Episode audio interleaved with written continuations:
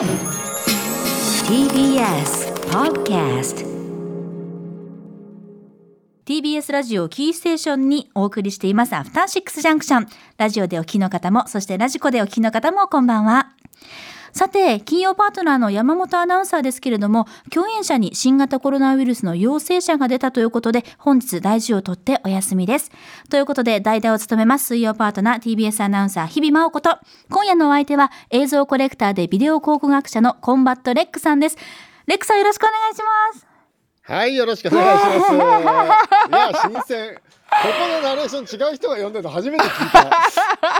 新鮮。どうしよう、レックさん。いやいやご無沙汰しております、ご無沙汰です。もう二三年会ってないもんね。えそんな経ちますか？と思いますよ。うわそうか。なんか時々水曜日飲みに行ってた記憶があるんですけどそうなんですよね。あれ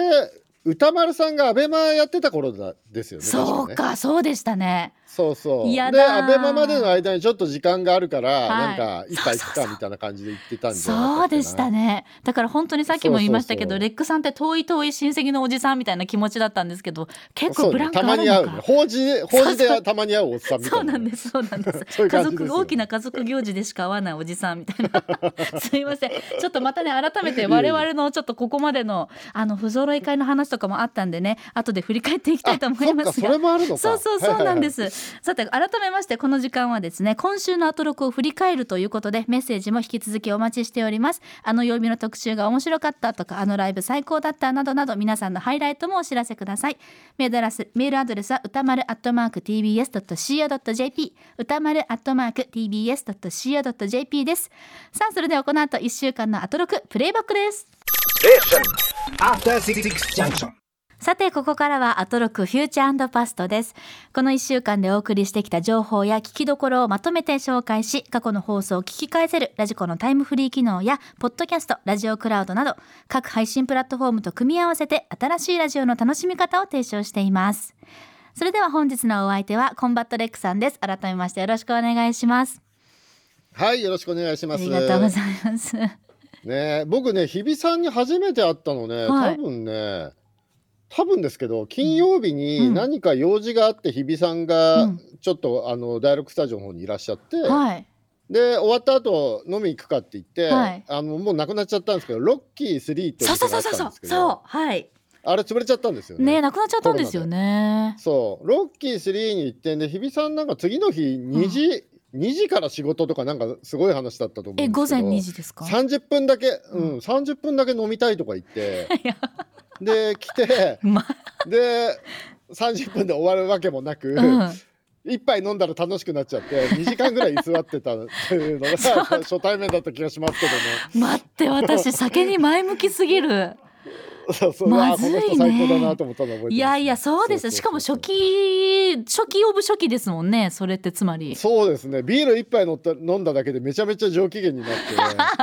ね全く帰る気配がなくなってもう一杯もう一杯が始まっていや全然帰らなかったっていう記憶があります、ね、いやいやでももうなんか懐かしい。か誰かがそろそろ帰った方がいいんじゃないかって真面目に言い出して帰ってったような、まあ、アトロクの気がしますね。メンバーと大体飲んでる時はもうひびちゃんそろそろ帰りなさいって言われないと帰らないっていう私 の 戦法なんですけれども。そうだそうです、ね、いやだからねその後も放送とか聞いてると、はい、なんか休みの日何してんのとか言われて、うん、まず寝起きに酒を飲んでとか言ってるから大丈夫かなと思って。あのね 大丈夫じゃない。絶対体に悪いでしょ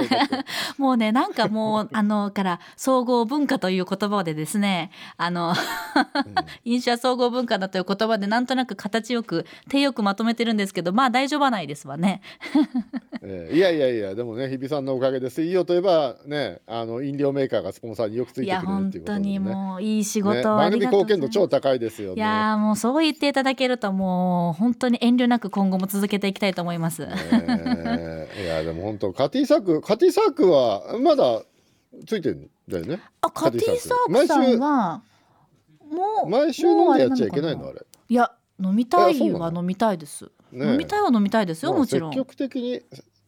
ね、でももし空いてるんだったら毎週何か飲むことによってどっかのメーカーがついてくれるかもしれないから、毎週飲みながらやってもいいんじゃないかと思いますけど、ね、あなるほど。それはですねウィンウィンというものですね、ね、私も飲める歌丸さんも飲める。いやでもそうね。ぜひお願いしたいよ。それは思います、ねえ。ー、そういう放送もありなんじゃないかとしますけどね。でもなんかこの前笹団子さんが飲みながら放送したら、なんか放送されなかったって話ありましたよね。え、ね、あ、そうでしたっけ？あ、クレームが来て番組終わっちゃったんだっけ、なんだっけ、なんかありましたよね。そうなんですか。なんかありましたよね。まあ、なんという、どういうことだったんだろう、何が起きたんだろう？泥酔して、泥酔して放送して、なんかすげえ怒られたやだ、ちょっと。気がしますけど。節度というものは常にね、共存しなければなりません。飲酒のシーンにおいて。日比さんは基本でもお酒飲むとどんどん楽しくなるタイプだから、そこ間違いないですよね。まあ、あの、どしどしどしどし、あの、前はありましたね。韓国料理屋にみんなで行ってあのあの時レックさんいなかったかしら？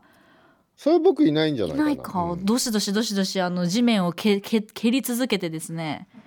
もう歌丸さんが心配するっていう。どしどしバシバシ。やった。でもあの頃思うといい時代ですよ。本当に。あそこあの僕行ったのなんかあの雑居ビルの屋上でサンドイッチ食える店みたいな。最高でした。あれ何でしたっけ？あれはですね9番サンドのお店ですあそうそうそうそうそう。セノチンさんとかがまだいた頃。そうですよね。こんな言い方すると意味深だけど、ね、赤坂の雑居ビルの屋上であんなね秘密基地感のある場所が最高でしたよね、ね、高さが5階ぐらいでね。気づかないよね。気づかない。あれ誰が見つけてきたんでしたっけね、うん、ハシピーさんだったかな。そうね。そんな高くもないしいいお店でしたよね。箕輪田さんだったかそうそうそうそうでした、うん、そこは最高でしたね。夏とかでね。あれなでも私振り返今日振り返るやるにあたってあの箕輪田 D にですね、はい、あのレックさんと水曜日で共演したのっていつだったかちょっと調べてもらっていいですかって確認をしたんですよ。ええ、そしたらなんかほとんどないっていう。いや一回もないじゃないですか。えそうでした一回もない割に水曜僕が飲みだけ参加してるっていうのは多分僕が飲みたくて飲みに行かないって言って 多分歌丸さんがこの後飯行くからじゃあ合流してよみたいな流れで多分番組流れじゃないんだと思いますよそうか。だから私うっかりすっかりすごいレックさん水曜日金曜日に負けず劣らず来てくださってるってイメージだったんだけど。いやいやいやいやいや僕全然出てないですもんだって金曜以外は。そっかじゃあ私たち飲んでただけなんですねそうですそうです。歌丸さんが病気とかの時にたまに代打で呼ばれたりぐらいしかないから。そうかそうかそういうことか。全然全然出てないでございますあじゃあ仕事をしてないんですね我々ちゃんと。してないしてない。今日初めてだと思います そうかそうですか。じゃあようやく仕事ができる聞きたかったんだけど、はい、聞きたかったんだけどいないから聞くんですけど、はい、あの山本アナって、はい、普段あのうまくやれてるのかっていうのを聞きたいんですけど うまくやれてるという言葉をちょっともうちょっと具体的にお願いします。まあ言っちゃうとまあまあ鬼人じゃないですか。彼は、はい、ちょっと変わってるじゃないですか。そのちゃんと同僚とコミュニケーションとかアナウンス部で取れてるのかなってすごい心配なんですけど。あの最近はとても回復に向かってると思いますね、ええ、あ社交的になってきたあのやっぱりもう本当にこれ前も話したかもしれないんですけど自分が1年目で入社した時にちょうど、はい、あのアナウンス部に私が入って、まあ、まだ社会人としても本当未熟でもう前ももうねどどこ行ったら分かんないっていうぐらい緊張してる状態でアナウンス部に入った時に、うん、たった一人、はい、山本孝明氏だけがいて。あ失敗したこのタイミングと思ったことがあって。というのもやっぱりその彼が出してる独特のこうなんて言うんでしょうね、オーラ？まあ、いい意味でも悪い意味でもなんですけど、はい、まあ悪い意味ですよね。話しかけんなよみたいなね、はい、その頃絶対そうでしょ。そうそうそう。まさにだから本当に6年前ぐらいですね、その時は怖いなって思ってたんですけれども私自身もテレビで見てた人してたからね。そうそうそうそうそう、だけどまあアトロクを始めて回復に向かったっていう私の印象がありまして。ああよかったよかった。あ今私はもう全然まあこんなことねとやねがガヤガヤ私もいつも言ってますけど高木とか言って失礼ながら言ってますけど、え本当は、えー、あの本当は好きです私。高好きなのよかったですあじゃあちゃんと今今はちゃんとやれてるんですね。あの後輩たち自分よりも下の子たちのこととかもすごく面倒見がいいというか、まあ YouTube チャンネルをね始めたぐらいですから。あみたいですよね。ねですからちゃんと目と目を合わせて。人間嫌いだった人が随分変わりましたね。そうなんですよ。笑ってました YouTube でちゃんと。前は笑わなかったもん、ね、そうそう笑ってる高木が笑ってるっていうのだけでも YouTube 見応えがあります本当に。ずっと一点見つめてなんか黙ってるみたいなタイプでしたからね 昔はね。本当に本当に。ですからね今日も聞いてんのかな、怖いなと思ってますけど。頑張ってお届けしたいと思います、はい、じゃあそろそろということでレックさんお願いします。はい。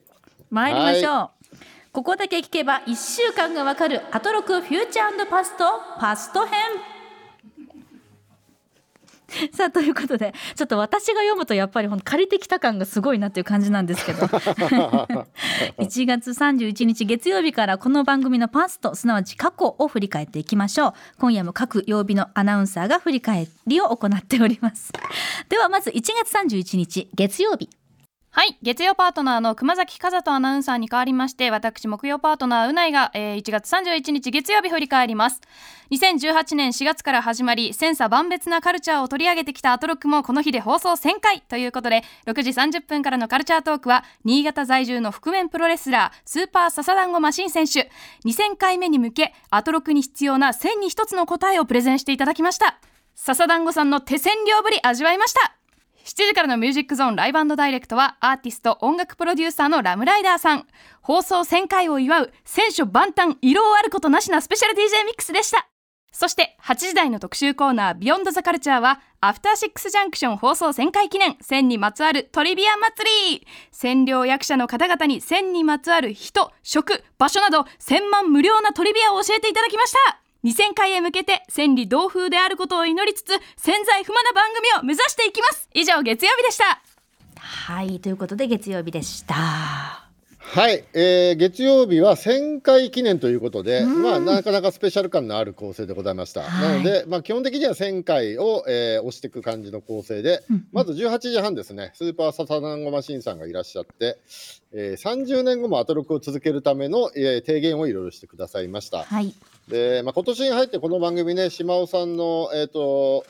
ね、あの、なんだっけ、あの子供、あい、あい太郎くんだっけ？あい太郎くん、そうそうそう。放送とか。友達のね。ちょっといろいろね、ラジオの枠を広げるような攻めた何かことをやってましたけど、これ別の意味で、極限まで攻めてる感じでしたね、内容的にはね。別の意味。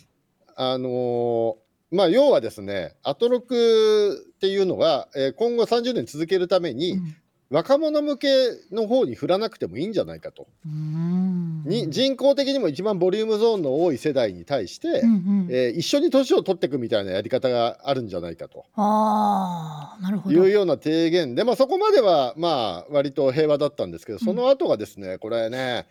放送で蒸し返すのもちょっと恐ろしいんですけど、えー、朝の、はい、朝の高齢者向け番組をですね、うんえー、サザンゴさんの提言ですよ。私が言ってんじゃないですよ。まあ、勝手に終わらせて、終わらせて、この番組がその枠を引き継いでいくといいんじゃないかみたいなこと。あの提言でございます。私、今週ちょっと聞けてなくて、改めてこれ、レックさんから初めて聞くんですけど、そんなこと言ってたんですか？これはかなり危険な、かなり危険な、えー、それを同じ曲の番組を勝手に引き継ぐみたいな宣言が、まあ、提言をされてパーソナリティの方の年齢とかも言いつつまあそろそろみたいな話を笹団子さんが勝手にしているという。ちょっとあのかなり攻めた。笹団子さんちゃんと30年後のこと考えてアトロクのこと言ってるんですよね。大丈夫かな？だからアトロクは30年後続いてるかもしれないけど笹団子さんは今回が最後かもしれないですよねこれね。ちょっと暴れがち。かなり攻めてましたね。かなり危険な感じでねこれ。わざわざ振り返りでこう蒸し返していいのかっていうかね。この9回でもう少し自分の居心地を追求していただきたいですけれども。そうですね。まあただ朝6時の番組をやってるスタッフはこの時間聞いてないはずっていう言って話してましたけどね。ちょっとタイムフリーという機能があるということをご存知ないのかしら、まあ、はい。まあみたいな、まあ、かなりスリリングな内容なので、はい。まあね、興味ある方は、えー、この18時半からのサザンゴさんのコーナー聞いてください。はいはい、そして19時ですね、えーライブダイレクトはラムライダーさんがいらっしゃいまして、はい。えー1000回記念マッシュアップでございました。うんうん。まあこれもいつものようにねもう魔法のようなマッシュアップでねこれどうやってリアルタイムでこんなことしてるのかって聞いても全然わからないんですけれども。ああすごいな。はい、で今回はちょっと夜のヒットスタジオみたいなうん。歌のリレーをイメージしたマッシュアップということでうんございました。いやもうこれもねいつも通りもう本当に最高なんで、うん。ぜひ、えーラジコタイムフリーなどで聞いていただければいいと思います。はいそして20時台が、えー1000回記念1000にまつわるカルチャートリビアを番組関係者が次々披露していくという特集でございました。はい。もう聞いてるじね先週聞いた時点でなんか適当な、適当な特集なのかなと思ったらまあ聞いたら案の定、まあね線でつなげれば何でもいいみたいなね ざっくりの感じでご。ざいまして、うんはい。まあ、このコーナーじゃなくてこの日どっかで言ったんだと思いますけど「線といえば」って言ってまず歌丸さんが話したのは千枚同士による殺人を描いた映画っていうのを紹介したりとかほうですね。ほうほうほうはい。何それはい。まあ、あとは、えー最初は千の利休のお話とかですね、うん。このコーナーでは、はい。えーその後は千切り料理のお話とかね。まあそんな話が、えー次々と出ていくという特集でございまあした。シシリアのグリーンサラダ私も大好き。そうなんですよ美味しいですよねその千切り料理ねそのその前の中国サボ8から始まってね、はいはいじゃがいもの千切りとピーマン炒めこれよく食べましたね 歌丸さんと。皆さん結構ここによく行かれてたってよく話聞きますもん。そうなんですよ。あのね、恵比寿店、まだね、うん店舗が恵比寿、恵比寿にできたばっかりの時に。恵比寿店が駅からちょっと遠いんですよ。うんうんで、誰も気づいてなくて。で、いつ行ってもガラガラの時代が結構長くて、ん特に夜なんてもう全然いなくて、人が。あそうなんだ。なので、あのーミッチーさんとやってた申し訳ないととかはい。の後に、三宿から恵比寿までわざわざ行って、朝6時に来てもや,、ね、やってるんで、はい。もう貸し切り状態でそこから始まるみたいな感じで飲んだりとかよくしてましたね。俺たちのエイト。そうそうそう。へーまあある時なんてだって打ち上げで Perfume さんいらっしゃったこととかありますよね。ええ。そう朝朝5時から6時に。朝5時にエイトにパフューム。ちょっとカオスすぎませ Perfume さん状況がこ。ととかあってそうそうそうせっかく Perfume さんいるのに歌丸さんは酔いつぶれて寝てたりとかそんな光景覚えてますね。安定の歌丸さん。そうそうそんな思い出がねエイトもありますしシシリアはね僕らの周辺だとオキテポルシェさんがすごい好きでね。ええオキテさんに僕とか歌丸さんも教わったのかなえ確か。ごめんなさいちょっとイメージとかけ離れてる。ああの人ねあんな見た目なんだけどね、うん。あのねフランス料理とかイタリア料理とかね洒落たものしか食べないんですよ。そうなの？そうそうそうそうそう。え？安い居酒屋とか大っ嫌いなんですよあのあ、そう。人 すごい食べ物にうるさくて。なんかちょっとやだな。そう。まあかといってでもそんなに我々も普段から高いお店では食べられないんで、うんうんうん。普通の居酒屋とか行くと、ええ、あの居酒屋の調理に対して切れ出したりするのが起きて節で。めんどくせそうえ。そうそう。ああのチェーン店の貝原雄山って呼んでるんですけどうわーうわー。沖田さんそういう20年ぐらい感じなんだ。前になんかね20年ぐらい前にバターコーンに火が通ってないとか言って切れ出して、ええ呼び出しボタンを押してちょっと作った人連れてきてくださいとか言い出して。作った人連れてこられるのってもう本当高級のシェフってやつがいるものじゃないと。いや230円のバターコーンにクレームつけ出して。なんだよ。そうねお店の人が来るまでの間にこれそもそも頼んだやつ誰だって言って犯人探しが始まって。で頼んだの僕だったからうわこれ見つかりたくないと思って。うわ絶対そこに参加したくない。そうそんな思い出もあったりしますけど、えー。まあという感じでちょっと脱線してますけど。まああとねゴーちゃんが千正夫さんの話するのかと思ったらあんまりしなかったりとかね。まあそんな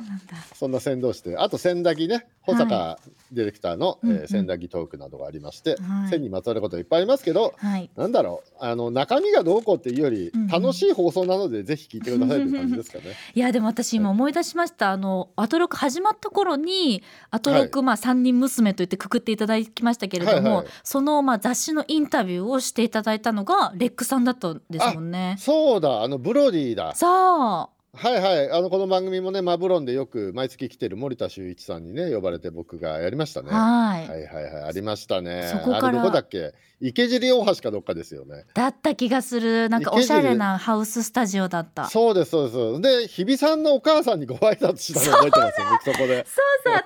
母の職場が近いからっつって お母さんが歌丸さんに挨拶にいらっしゃって。そうそうそうそうそうお菓子持ってそうだそうだ。そうう。でお母さんにお酒好きなんですかって聞いたらお酒が大好きだって言ってたのは覚えてますね。そうです。その DNA です完全に。そうですね。そうかそこから思うと1000回ってレックさんどうですか？いやーあれ結構前ですよね。ねあれ番組始まってどんぐらい半年ぐらいですかねです。本当にもう間もない頃に特集組んでいただいたんですよね。確かにね。もうコロナ前っていうのもあって結構昔に感じますね。本当にはるか昔ですなんか。ねもう人に会えないですからねそうですよ。いや、そうか。ありがたい。1000回ということでした。ね。はい。では続いていきますか。続いては、はい、火曜日いきましょう。はい2月になりました。2月1日火曜日です。火曜パートナーの宇垣美里です。2月1日火曜日振り返ります。6時半からのカルチャートークは漫画研究者伊藤優さんにこの漫画展がすごいはず2022をご紹介いただきました。行きたい漫画展だらけで困る特に漫画の舞台となる場所で開催される漫画展よりのめり込んで楽しめそうですしこれからどんどん増えていくといいな。7時からのミュージックゾーンライブダイレクトはキッズソウル期待の新星10歳のシンガー宗太郎さんでした。そして8時台の特集コーナービヨンドザカルチャーは新シリーズ企画アトロクブッククラブ耳で味わう本の魅力 by 池澤春菜さん。ずっと本は読むばっかりでしたけど聞く方法もあったんですね。紹介いただいた本全部読みたいし聞きたくなりました。文章の書き方朗読の仕方キャラクターの演じ方全部私にとって勉強になることだらけで私この放送もう一回聞いて次はノートを取るつもりです。はい火曜日でした。はい、えー、火曜日まずは19時台ライブダイレクト、うん、えー、10歳のシンガー宗太郎くんがいらっしゃいましたということで、えー、これ先週ねフューチャーのコーナーで読んだ時に、うん、えー、期待のきなんだっけ？キッズソウル期待のシンガー宗太郎くん10歳って書いてあって原稿に、うんうんうん。えそれってもしかして三浦大知君みたいなことってフォルダーの頃のねって聞いたら歌丸さんが「いやまさにそうなんですよ」って言ってたんで、うん、めちゃめちゃ期待してたんですけど、うん、まあ期待を裏切らない素晴らしい素晴らしい歌声でしたね。ちょっとびっくりしちゃいましたね。うち今娘が9歳なんですけどあそっかいやいや10歳でこの歌唱力っていうのはもうちょっと驚きですねこれね。今ちょっと短くしか私もまだ聞けてないですけど伸びがすごい美しい、そう。リズム感もいいですしね。これ素晴らしかったですね、娘さんと世代が近いってやっぱりなんかちょっとありますか、あそうなんですよ、うん、でまさに三浦大知君のいたフォルダーの曲をカバーしていたりとか、うん、そうなんだ、ね、フォルダーも今考えるとすごいグループですよね。三浦大知君と満島ひかりさんがいたわけですから、ね、いやなんか嘘みたい。うん。でまあそれを継承するものとして宗太郎君がられたということで。でプラスねシュガーベイブの曲のカバーとかもしていたりとかね、うんうん、いやもうこれ大変素晴らしいライブなのでねぜひ皆さん、えー、これはあれがラジコタイムフリーで聴いていただければと思います。はいはい、そして20時台、えー、これはアマゾンの、アマゾンなんて読むんだ？オーディ、オーディ、オーディブル。オーディブル、アマゾンオーディブルでいいんですかね？のコラボ新企画ということで、はい、アトロクブッククラブ、うん、えー、フューチャリング池澤春菜さんということで、えー、池澤さんといえばね、本当に、えー、本の紹介1冊っていうルールを決めてもいろいろなんかねヘリクスをこねて5冊6冊紹介する方法をいつも考えてくることで 定評がありますけど、はい、いや本当思う存分ね好きな話できてよかったですねっていうのがまず第一なんですけど、うん、今回はいつもと違いまして、ええ、いつも池澤さんはこう面白い本やジャンルを紹介してくださるんですけれども、うんうんえー、今回は、えー、っとね、どっちかというと、本の朗読についてのテクニカルな話が中心でございました。はい、じゃあこれメールあるようなんで、メールお願いします。はい、ラジオネームポンコツ D2 さんからいただきました。今週は火曜日のアトロクブッククラブのオーディブル特集心に残りました。どうせ池澤さんのお話なら最高だろうといつも通りワクワク待っていましたが、池澤さんが仕事論、朗読との向き合い方も話してくださってとても嬉しかったです。紹介してくださったオーディオブックもサンプルが聞けたり、様々なジャンルや出演者の声が聞けて最高でした。オーディオブック、耳で聞く本を探すときは作家やジャンルのほか、読んでいるナレーターで探すのもありだなと思いました。自分は視覚障害となってから本と離れていましたが、これからどんどん読めそうで本当に嬉しいです。最高の特集ありがとうございます。はい、ということです。はいこれ序盤の方はまず句点の話とかから始まりまして、句点をどこで打つかっていうお話ね。句点っていうのは息継ぎなので、それによってリズムが全然変わってきちゃうっていう話ですよね。なので、えっと、まずでこれどっちかというとアナウンサーパートナーの方とかあと原稿を書くスタッフとかがすごい勉強になる話だなと思って聞いてましたね。確かにあの本当に原稿でなんでここに点打ってんだろうってところはあって、うん、でもそこにももちろん点の意味というのがあるわけじゃないですか。こう音、なんかリズム感というか語感というか。うん、確かにそういうの大事ですね句読点ね。そうそう。なんだけどもあの句点を適当に打ってて自分で読むことない原稿みたいなのが困るっていうようなお話もされていましたので、これはだからスタッフは原稿書くとき書いたら一回自分で読んでみるっていうのがすごい大事なんじゃないかみたいなねお話とかをしていましたね。点の位置大事、まあ、あとははい、あとは内容によってどういうふうに読み方を変えるかっていう話もこれもすごいテクニカルな話でしたね。でやっぱ朗読とラジオドラマは違うんだっていうのが聞いててすごいよく分かりましたね。ラジオドラマはやっぱりお芝居演じるんですけれども、うんうん、朗読っていうのはそこまで役に入りすぎないようにこうしながら読んだりみたいなことも工夫されていて、えー、すごいなんか、うん、ためになるお話というか。ちょっとこれオーディ、ね、オーディブル聞く前にまずこれ聞いてからの方がいいんじゃないかと思いましたね。これねなるほどなるほど、はい、もう本当にオーディブル入門としてもね、うん、そうそうそう、うん、これすごい面白い話がすごい多かったんでね。へちょっとアナウンサーとして私も勉強させていただくために聞いてみたいと思います。うん、はいこれためになると思います。はい。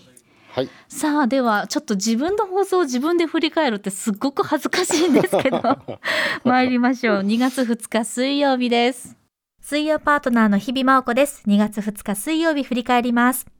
6時台のカルチャートークは、文字のデザインに迫る新刊、もじもじ探偵団、街で見かける文字デザインの秘密の著者で、ライター、編集者のゆきあかりさん登場です。よく見かける様々な文字のデザインについてお話を伺いました。そして7時からのミュージックゾーンライブダイレクトはおよそ10年ぶりとなるフルアルバムハローウーマンをリリースした辻彩乃さん番組初登場でした。ぜひタイムフリーで聞いてください。そして8時からの特集コーナービヨンドザカルチャーは、ウエストサイドストーリーはなぜミュージカルの金字塔なのか特集。来週金曜日にはスティーブン・スピルバーグ監督による映画の公開も控えているこの名作。音楽ライターの小室孝之さんに高解像度で解説していただきました。もうあの金字塔になるしかないと言いたくなるような仕掛けがもうたくさん隠されていたんですね。あの有名な名曲、プロローグもマリアもサムウェアもこの3曲、音の順番を変えて同じ音でそれぞれの旋律が作られているとか、2音上げるというこのメロディー構成、その方法にこそその曲、場面の心情がリンクさせているとか、まあ、しっかりとクラシックの素地がある上で、このウエストサイドストーリーが出来上がっているということを知りました。本当に目から鱗でしたし、まあそりゃあ好きになるよウエストサイドストーリーと言わんばかりのテクニックが散りばめられていました。以上水曜日でした。はい、どうですか？自分の振り返りナレーションを聞くというなんかこの この罰ゲームみたいな。めっちゃ恥ずかしいです。やだもう本当に。なんか自分じゃないみたいでしたでも。やっぱり自分の声じゃないみたいっていうのは、はい、我々一般の人だけじゃなくてアナウンサーの人もそうなんですか？なんかあの電話の声が違うのと同じなのかな？はいはい、なんかすっごい誰この声って感じ？恥ずかしい。なんかしかもちゃんと喋ってるのが恥ずかしい。なんかいやもうなんか恥ずかしい。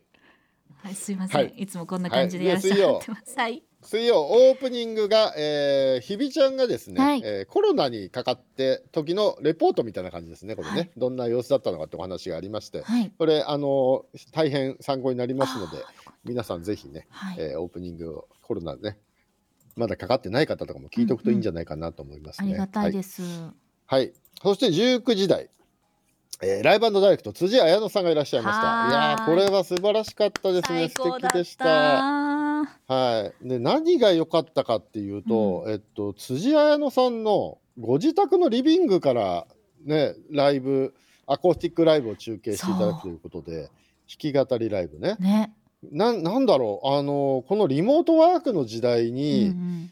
うん、なんかリビングのプライベート感がすごい良かったなっていうか割とねあのリモートワークでお家で仕事されてる方も多いと思うんですけれども、うんうん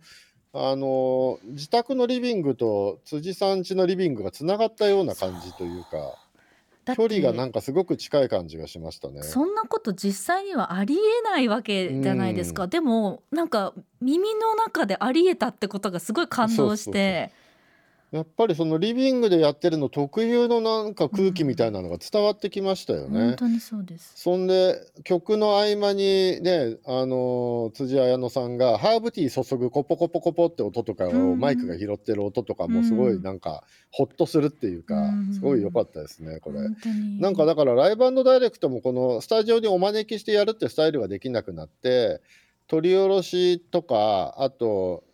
どっかの場所でやったライブの音源を流すっていうのも多かったんですけど、うんうんこういうプライベート空間からやるっていうのもすごくいいんじゃないかなと思いましたね。本当にだからその音楽、まあ、歌とかメロディーだけじゃなくてその生活音というものもなんか一つライブの要素になるんだなってことがすごくねそう思いました。どこでやるかっていうのも結構大事だなと思いましたねだ。って音の響きとかでまあまあちょっと怖いかもしれないけどでも家のこううん大きさというか、なんかすごい狭いお部屋でやってんのかなとかそういうのをまあうんなんとなく感じることもできるじゃないですか。はい。なんかそれってね超貴重。なんなら自分家のリビングに辻彩乃さんが来てライブやってるような感覚にも聞こえる感じがしましたね。僕ちょっとこれうちで聞いてたんですけど、ああそうなんすごい良かったです。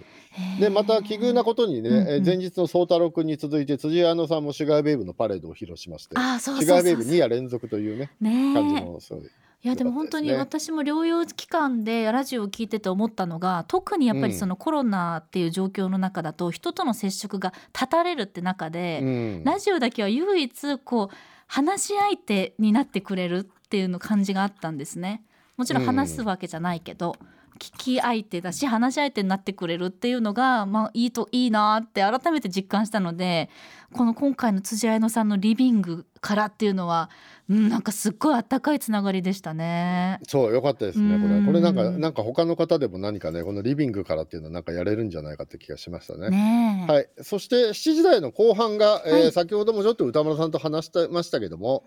えーぽっかりここの時間が空いたんで、うんうん。えー歌丸さんが自分の告知をするって言って日曜日の、えー僕たちのイベントの告知を はい。渋々するという、えーくだりがありました、はい。えー日曜日ですね、うん。えー吉田郷コンバトレック with 歌丸というね、はい。えーロフト渋谷のロフト9かな？でやるんですけれども、チケットはまだ売ってるのか売ってないのか僕はあんま把握してないんですけど、えー詳しくは吉田郷のツイッターを見ると書いてあると思います、い、つものように、ね、配信もあるんですもんね。そうですね。配信がまあメインだと思います、でもなんかはい。歌丸さん、でも結局歌飲まされるんだろうって言ってましたもんね。いやあーどうだろう。僕実は去年の、うん。去年の大晦日去年一昨年か、うん。一昨年の大晦日にいつも飲酒でイベントやってたんですけど悪酔いしちゃって ずーっと4時間ぐらい僕が愚痴だけ言うみたいなイベントになっちゃったのが一回あって。ちょっとごめんなさい。地獄。そうなんですよで吉田剛ちゃんと春日太一さんがずっと僕をのカウンセリングをするみたいな会が一回あってで反省して去年は1年間イベントをうん一滴もお酒飲まないでやったんですよ。ああそうだったんですね。そうなんですよ。なんだけど最近またちょっと調子良くなってきたんで今年入ってからのイベントはちょいちょいお酒飲みながらやってるんですけど今のところ楽しくやれてるんであよかった。そうなんですよ。もう年も明けましたしね一昨年がやっぱちょっとね、うんそう一昨年がいろいろ精神的になんか僕もね辛いことがいろいろ多くてね。うわそうなんだそう多くは聞そうきたくないような気もするけど。く愚痴っぽくなるんですよ僕は。ああまあね、まあまあ軽く飲みながらっていう感じですかね、軽くでお願いしますよ本当に軽くでねそう。ですね。歌間さんはでもね、ワインガブガブ飲むんでね、それがね、確かにペースね最近飲んでないからわかんないけどね先に酔うんだよね、大体歌丸さんの方がね。赤くまあなりますし、ね、ちょっとどういうイベントになるのかわかんないですけどね、ちょっとやってみないとわかんないですが、という見どころでございま。すす。はい。はい、そしてこの日は何と言ってもというか、もう今週はこれですね、20時代。はい、ウエストサイドストーリーはなぜミュージカルの金字塔なのか、バイ小室孝之さんでございます。はいはい、これメール来てますかね。はい、ラジオネームユーフォニアノビリッシマさんからいただきました。えーこの今回の特集に関してですけれども前半のもともとはイーストサイドストーリーというタイトル案だったというトリビアなどが飛び出す。いわば作品の外側をめぐる話も興味深かったのですがそれを踏まえた後半の作曲家レナード・バーンスタインが各ミュージカルナンバーのメロディーやハーモニーにいかに巧みにモチーフ使いをしているのかを時折キーボードも使いつつ解説されたいわば作品の内側をめぐる話はとても分かりやすく鳥肌ものの内容でした。やっぱり小室さんの特集に外れなしと思ったのと同時に今度機会があればウエストサイドストーリーと比べると工業的には成功しなかったものの一部に熱狂的な人気を誇るミュージカル「キャンディード」や映画音楽に挑戦した映画「鳩場」の劇版などなどをめぐる作曲家としてのレナード・バーンスタイン特集も小室さんの解説で聞いてみたくなりました。ということです。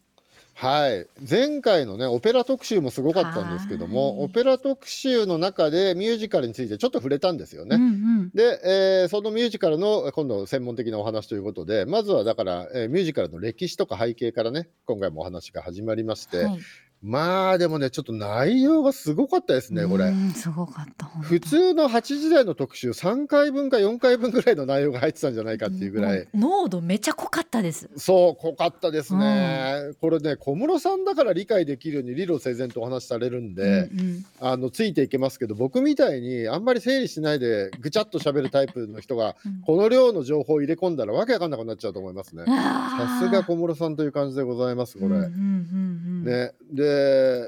もう本当にミュージカルの創世記の話から始まるんですけれども、うん、あの僕はねやっぱ勉強になるなと思ったのはそのユダヤユダヤとかが、はい、あの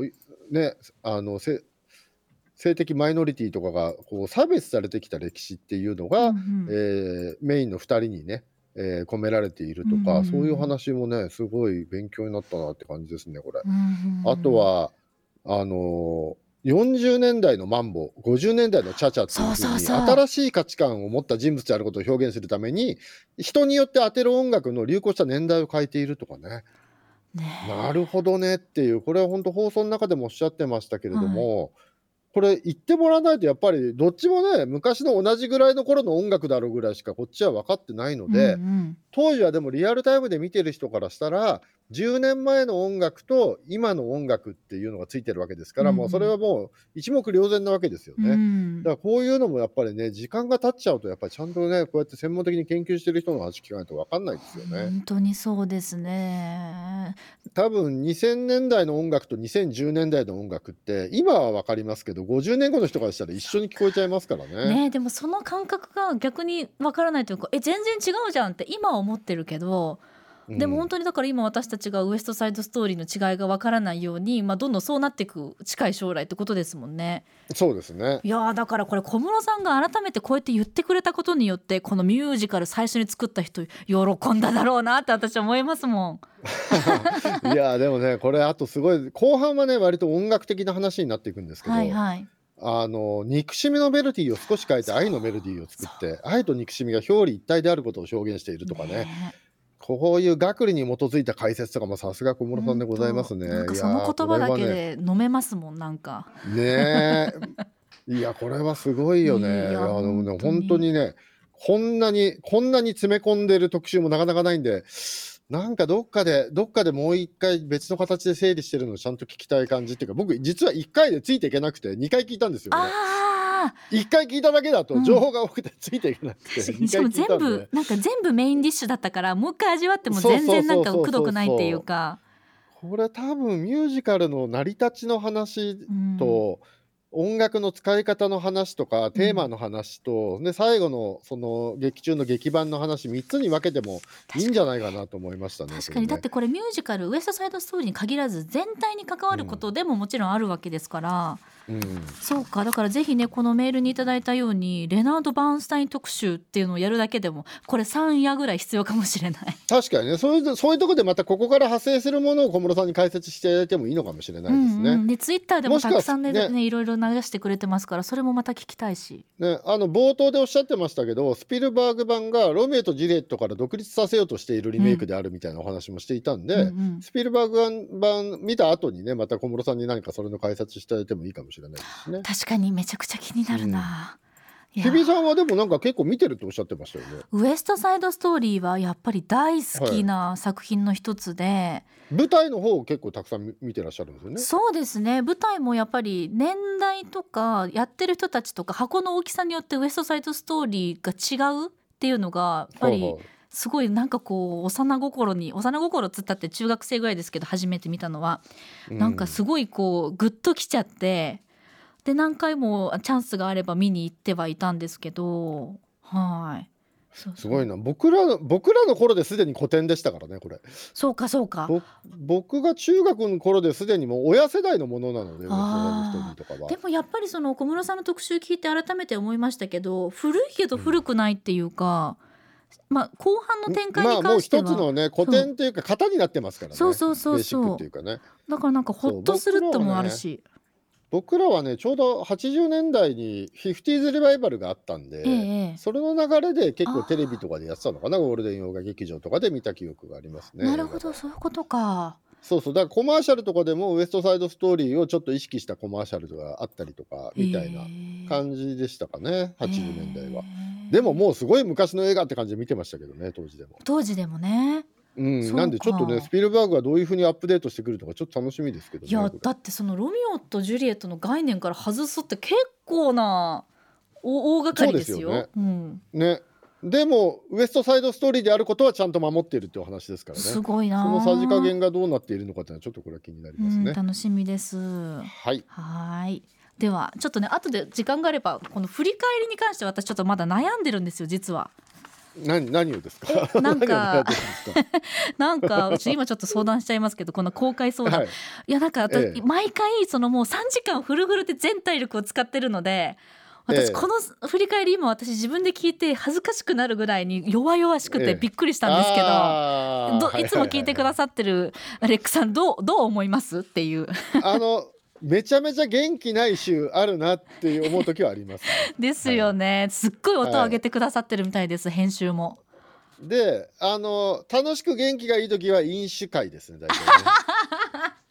わかりやすなので振り返り撮る前に放送終わってから飲酒すればいいんじゃないですか。うん、えー、そんななんかいやなんかそれで少しテンション上げると多分ちょうどよくなるんじゃないかって気がしますけど、ね、そうか。確かにまあ、はい、あつまみとしてじゃあこれ収録させていただいてよろしいですか？いいのかそれで。ちょっと元気に頑張りますね。はい。まあもしくは飲酒の特集を増やすですよね。あそうですね。時代にね、はい、あサポートしてくださる企業があったりするのかななんて。はい次いきます。3日木曜日です木曜パートナー TBS アナウンサーのうないりさです2月3日節分の日木曜日振り返ってまいります6時30分からのカルチャートークはゲームジャーナリストのジニさんが登場 PSVR2 が正式発表された今、おすすめの VR ゲームを伺いました。そして、7時からのミュージックゾーンライブダイレクトは、昨年末、セカンドフルアルバム、新気楼をリリースしたシンガーソングライターのリー・ファンデさんによる取り下ろしライブ音源を披露していただきました。お家で息を潜めながら収録していただいたというライブ音源、非常に素敵ですので、ぜひ冬の夜聴いていただきたいなと思います。そして8時台の特集コーナービヨンドザカルチャーは宇多田ヒカルのニューアルバムバッドモードをリズムの面から掘り下げる特集今年1月に配信リリースされたアーティスト宇多田ヒカルさんのニューアルバムバッドモード。このアルバムの凄さを歌そして楽曲のリズムという面からライターで批評家のイミジクモさんに解説していただきました。宇多田ヒカルさんの曲は私も子供の時からたくさん聴いてきましたけれどもどの曲もわあ宇多田さんっぽい曲だなーっていう風に感じてたんですよ。でその理由が宇多田さんならではのそのリズム感っていうところに一つあるんだろうなっていうのを今回の特集で楽曲を聴きながら実感できましたのでぜひぜひ皆さんにもね新しい視点になると思うのでこちらの特集聞いていただきたいです。以上木曜日でした。はい木曜日でした。はい、えー、木曜は18時半ジニーさんがいらっしゃいまして VR ゲームなどをねいろいろ紹介してくださったのがありますんで、うんうん、まあゲーム興味ある方はぜひこれも聞いてくださいという感じで。この中で告知ありましたけどえっ、ー、とジニーさんが手掛けてなんか本で歌丸さんとうないさんがなんか対談してるなんていう話もあったんで、うん、そうなんですね。興味ある方はぜひこれ聞いてねその本の本も読んでいただければと思います、はいはい。そして20時代、リズムから考える宇多田ヒカルのバッドモード特集ですね。はい。はい、これはメール来てますかね。はい。某栄養士さんからいただきました。木曜日の特集宇多田ヒカルバッドモードをリズムの面から掘り下げる特集冒頭でも触れられていましたがリズムやビートの面から楽曲を語られるのが珍しいと思い興味を持って聞きましたイミジクモさんの解説とても深く分かりやすかったです3つのポイントふわりリズムの取り方ビートに分けてそれぞれ特徴的な曲を1曲ずつ上げて解説されていました。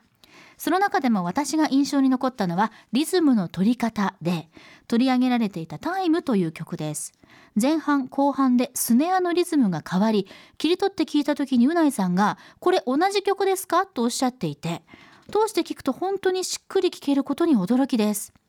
個人的には前半で控えめだったシンセが後半クレッシェンドで出てくるところが印象的でした。放送後早速アルバムを丸ごと聴いてみました。丁寧で高級感があって取り上げられた曲以外でも仕掛けがたくさんあってしばらくリピートしてしまいそうです。また違うアーティストや楽曲でも同じような特集を聞いてみたいです。ということです。はい。ね、リズムが戻ってくるときにダーンって張らないでね薄く入ってくる感じがね面白かったですよね。はい、でこれ聞いてるで解説聞いてるときにまあとにかくなんかこう難しい難しい構成構成というかあのリズムの合わせ方してるんで、うんうん、うないさんがやたらこれカラオケだと歌えないやつだっつってカラオケのことばっかり言ってるのがびっくりましたけどねこれ。うないさんの歌が光る聞いてみたいカラオケカラオケで自分がどう歌うかってことばかり考えてるまあでもリズムの取り方といえばもうそうですよね。それ知りたいカラオケでうまく歌うためにも。歌とオケが全然違うやつとか言ってましたけどね、はい、でえっとはい。本日もね柳竹さんの歌だミックスがありますので、ねはい、合わせて聞いていただくといいんじゃないかと思います。。はい。はい、ということで、金曜日、時間ありますかね。はい、あった金曜日振り返っていきましょう。はい、さあ、本日金曜日です。6時後半の週刊映画辞表ムービーウォッチメン歌丸さんが評論したのはコーダ愛の歌でした続いてはこちら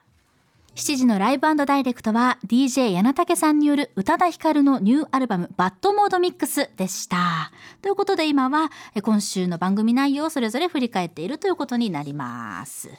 はい、ということであっという間ですねこの振り返り。ですか？あお時間も来てしまいました。意外とね、はい、意外と皆さんの振り返りのあれね聞いてる時間とかもあるからね、うん、意外とそんなに喋る尺ないんですよ、うん、あっちゅう間だったな。本日振り返りで紹介した各コーナーですけれどもラジコのタイムフリー機能やスマホアプリラジオクラウドアマゾンミュージックなど各配信プラットフォームのポッドキャストでもお楽しみいただけます。以上ここまでアゾルクフューチャーパストパスト編お送りしましたこの後は来週1週間のアトロクの予定まとめてお知らせします。ではここからは来週1週間のアフターシックスジャンクションの予定を一気にお知らせします。まずは7日月曜日。この日の曜日パートナーは北京オリンピックで奮闘中熊崎和人アナウンサーに代わりまして渡辺俊アナウンサー登場です。さて6時半からは映画ライターの村山明さんにおすすめの配信作品ご紹介いただきます。7時は DJ 音楽プロデューサーラジオパーソナリティの TJO ことたけるジョン乙黒さん。そして8時はアトロクストリートカルチャー講座ストリートの歴史を踏みしめろスニーカーインザフットニューバランス編。吉祥寺のセレクトショップジアパートメントのオーナー大橋隆之さんに解説していただきます。続いて8日火曜日。6時半からは少女漫画研究者の富山由紀子さんが登場です。注目のおすすめ漫画のご紹介です。そして7時は2ピースバンドビアリストックスが2度目の登場。そして8時はバレンタインデーがもう昔のあの感じじゃなくなった。今こそ一旦落ち着いてチョコレートについて語りたい。チョコレートバイヤーミリさんに聞く世界のチョコレートカルチャー特集。9日水曜日です。6時半からはガチのアメリカアカデミー賞ウォッチャーミス・メラニーさん登場。来週の火曜日2月8日に発表予定となります。第94回アカデミー賞ノミネートについてお話を伺います。7時は放送当日2月9日にライブダイレクト赤坂は夜の7時を配信リリースします。ハイパーヨーヨーさんが登場。そして8時はアジア都市音楽ディスクガイド観光記念。改めてアジアのポップミュージックをじっくり聴いてみる特集。音楽家の菅原慎一さんそしてライター DJ のパンスさんにお話を伺います。続いて10日の木曜日です。6時半からは運転系シミュレーションゲームの世界についてゲームサイトデンファミニコゲーマーのライター中西信彦さんにお話を伺います。そして7時はトラックメーカーによる2人組バンドザ・バーニング・デッド・ウッズ。そして8時は2022年現代プラモシーンの歩き方特集 by 石井誠さん。そして11日金曜日です。6時半からの週刊映画辞表ムービーウォッチメンはハウス・オブ・グッチ。そして7時は大沢慎一さんのソロプロジェクトモンドグロッソが番組初登場です。そして8時からは1週間の番組を振り返ります。アトロクフューチャーパスター。そして来週はお菓子研究家の福田理香さん登場です。はい。はい、えー、来週まず月曜日なんですかねこれスニーカー特集っていうね、ファッションの特集。この番組時々やってますけどそれの新機軸ですね、はい、まあストリートカルチャーとしてまあ紹介ということなので80年代以降になるのかな、うんうん、昔ね僕らが若い頃ってね、うん、そんなにスニーカーってねヒップホップ以前ってそんなにねあのファッションアイテムじゃなかった気がするんですよね。やっぱりヒップホップが出てからやっぱりファッションアイテムになってた感じがするんで、その辺のお話なんかもあるんですかね。はい。で、えっと来週水曜日はなかなか中身濃いですね。これ。濃いですよ。どうなるだろう。はい、時半からまずメラニーさんいらっしゃいましたね。はい、毎年恒例のあれですね。アカデミー賞予想ですよね。ねでも今年は本当にメラニーさん僕ね。うんうんこの前初めて会ったんですよ。え、初めて？あの宇川君のあれなんだ？ドミューン？宇川君のやつで、うんうん、あの一緒に出まして、初めてお会いしたんですけど、ね。ファッションが完全に助手させるの梶芽子みたいなファッションでびっくりしました。ちょっとごめんなさい、パッと今分かんなかった今一瞬。えっとね、ああちょっと詳しくは後でググってみてください。わかりました、ごめんなさい。えー、へえー。はい、囚人囚人が脱獄囚の話ですね、はあはあ、そういう感じでちょっとびっくりしました、ね、はあはあはあ、でえっ、ー、とライブダイレクトがハイパイオさんいらっしゃいますね。はい、すごい楽しみ。で、で8時台これアジア都市音楽ディスクガイド観光記念ね、うんうん、これアジアのポップミュージックこれねたくさん聴けそうでちょっと楽しみですね。はい。久しぶりにアジアのいろんな音楽が聴けそうでございます。うんうん、そして、えー、木曜日、うん、木曜日8時台。石井誠さんの現代プラモシーンの歩き方特集。これはちょっと期待ですね。僕プラモデル大好きなんで。あそっか。もうもう15年ぐらい作れてないんですけどやっとこの番組でもプラモの特集をやってくれるのねっていう感じですね。ようやくって感じですか？遅いよ遅いよっていう、やっとやってくれるのねっていうのはちょっとプラモの特集もね、はい、定期的にやっていただきたいと思いますけれども、うん、そしてごめんなさい。さっきねライブダイレクトこの木曜日、え間違ってしまいました、うん、木曜日10日はアンチェインさん登場です。失礼いたしました。はいはいはい、うんだよね。つい最近来たのにまた来るんだってはい、さあそして。そして金曜日、うん、7時台ね。大沢慎一さんモンドグラスといらっしゃるちょっとこれはこれはね唐突に大物来ますからね 今週も辻彩乃さんびっくりしましたけど、ね、本当に本当に。感じでございます。はい。そんなところが来週期待でございます。はい。あ、もうこんな時間なんだ。はい、えー、ちょっと楽しかったです、レックさん。あ、よかった。よかった。いやいやいやなんかね、カメラのね、仕掛けてるズームの位置が高いのがね、ちょっと上からなんですよ、日比さんの見え方が。斜めからだから。で、日比さんが原稿を読んでる時に、ずっと日比さんの頭頂部っていうか、つむじを見、見、はず、めちゃくちゃ髪、髪が染まってないのに。そうそう、それがすごい面白くて。恥ずかしい。最後その話。見たことなかったから、日比さんのつむじ。ええ After 66 junction.